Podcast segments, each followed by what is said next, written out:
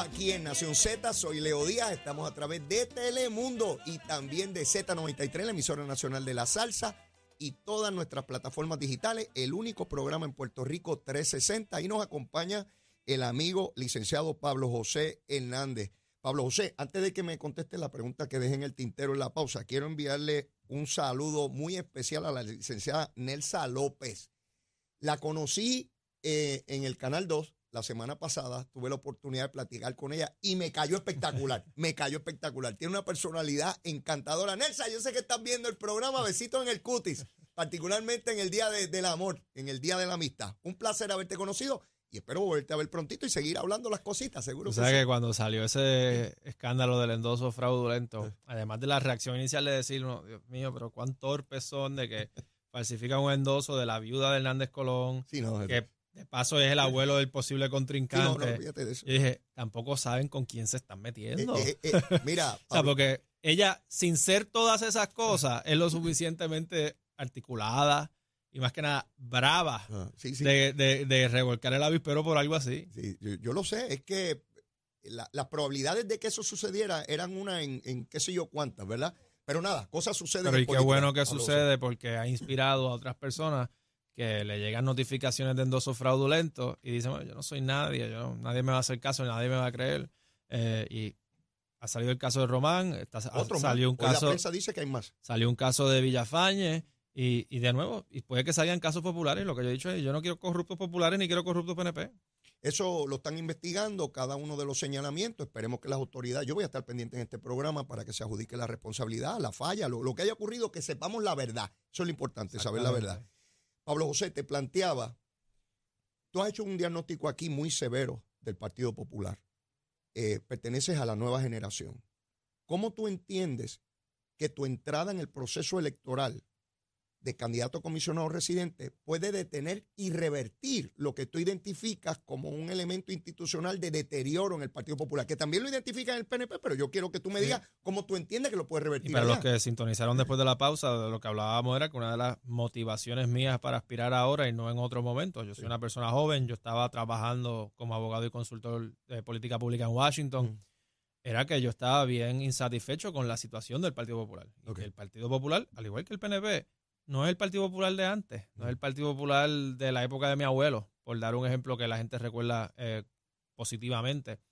Y el PNP tampoco. Y el ejemplo que di fue mi abuelo Hernández Colón, Luis Ferré, fueron juntos a defender la 936 en los 80 y lo lograron. Eh, podían trabajar juntos, eran personas, eh, eran personas políticos de Estado.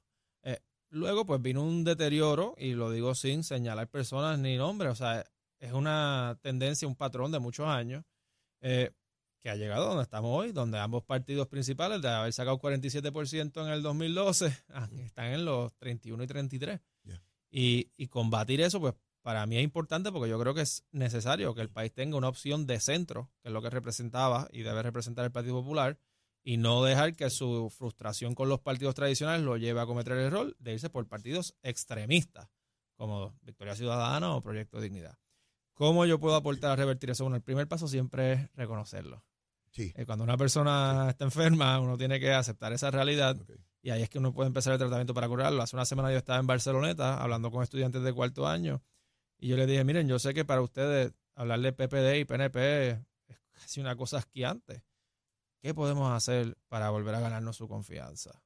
Y la primera persona a responder dijo algo bien sencillo. Tan sencillo, a veces, a veces lo que se nos olvida son las cosas más sencillas y más obvias. Me dijo, cumplir lo que prometen.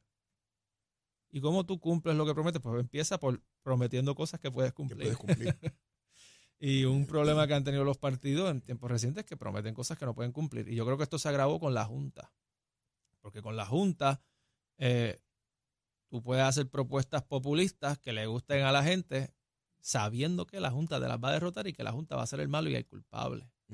Y eso para mí ha deteriorado más. Eh, la Junta agravó el problema ya existente. y, es una ironía, ¿verdad? Porque se decía la Junta viene a poner orden y a enderezar esto. Y, no, al revés, la Junta vino a, darle una excusa a la clase política para no hacer su trabajo. Perteneces a un partido político, el Partido Popular, ya has hecho el diagnóstico, desde tu punto de vista, esa es tu filosofía, por lo menos a la luz de lo que me planteas con ese estudiante. ¿Cómo tú logras irradiar a tus compañeros de partido? Porque solo no se puede. Tú tienes toda una cantidad de funcionarios, tienes 41 alcaldes, tienes 12 senadores, tienes 25 representantes, tienes presidentes municipales, toda una estructura en 78 municipios de personas que te van a escuchar y te van a seguir porque te identifican como su líder político. ¿Cómo lograr que en la plataforma de la colectividad hayan elementos que estén consonos con eso que me acabas de plantear? Pues yo creo que es bien importante que yo gane. Porque cuando otros vean eh, que yo tuve éxito político con esta agenda de honestidad, de reforma, de autocrítica, eh, le van a ver mérito y le van a ver valor. O sea que yo creo que en ese sentido es indispensable que el pueblo me respalde en esto. Y ese sería el primer paso. El, el, proceso de campaña es la primera vez que tú, digo, yo sé que has participado en muchas campañas, pero como candidato, ¿es lo que esperabas? ¿Cómo, cómo te sientes? Me, me siento muy bien. Eh, yo, yo esperaba que fuera... Peor, bueno, nadie te retó.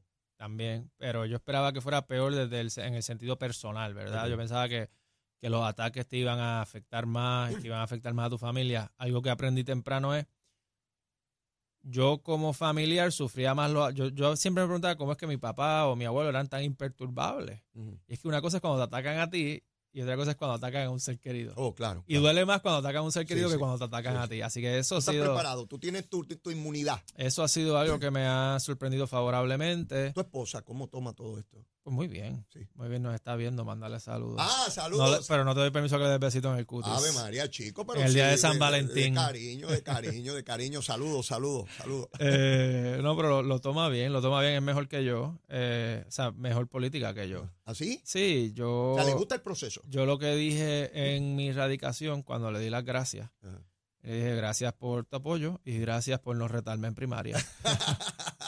te corría el riesgo de una derrota y así no se puede comenzar. Así no se puede comenzar. Lo cierto es que está en, plena campaña, ya la elección está muy cerca. En términos de, tus compañeros de partido, eh, del proceso, eh, ¿favoreces a alguno de los candidatos a la gobernación? Sí, voy a hacer el anuncio más adelante, no lo he hecho todavía. O sea, ya decidiste. Y lo decidí hace tiempo. Ok. Lo decidí hace tiempo. ¿Por, qué esperar, Pablo José?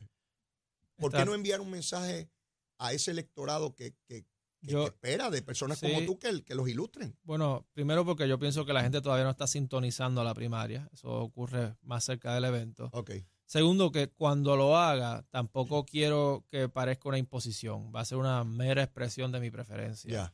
Recuerda que mi primera experiencia política es la primaria de mi papá para comisionado residente. Y ahí hubo una intervención bien activa de uh. parte de Sila Calderón a favor de su contrincante. 48 horas antes de la votación. Y se sintió como una especie de imposición y eso crea resentimientos que duran hasta hoy. O sea, yo me encuentro con gente que me... todavía, yo llamé a un alcalde cuando estaba considerando correr para comisionado y le dije, estoy pensando correr para... Y me dice, ah, qué bueno tú sabes que yo estaba con tu papá en ese año y yo todavía no perdono, que o sea, esas cosas... lo sé, lo sé. Así que yo simplemente diré, yo apoyo a esta persona, pero ustedes voten y seleccionen libremente. vamos con eso ya mismito y otros temas que nos quedan todavía. No se vayan, no se vayan, seguimos pronto.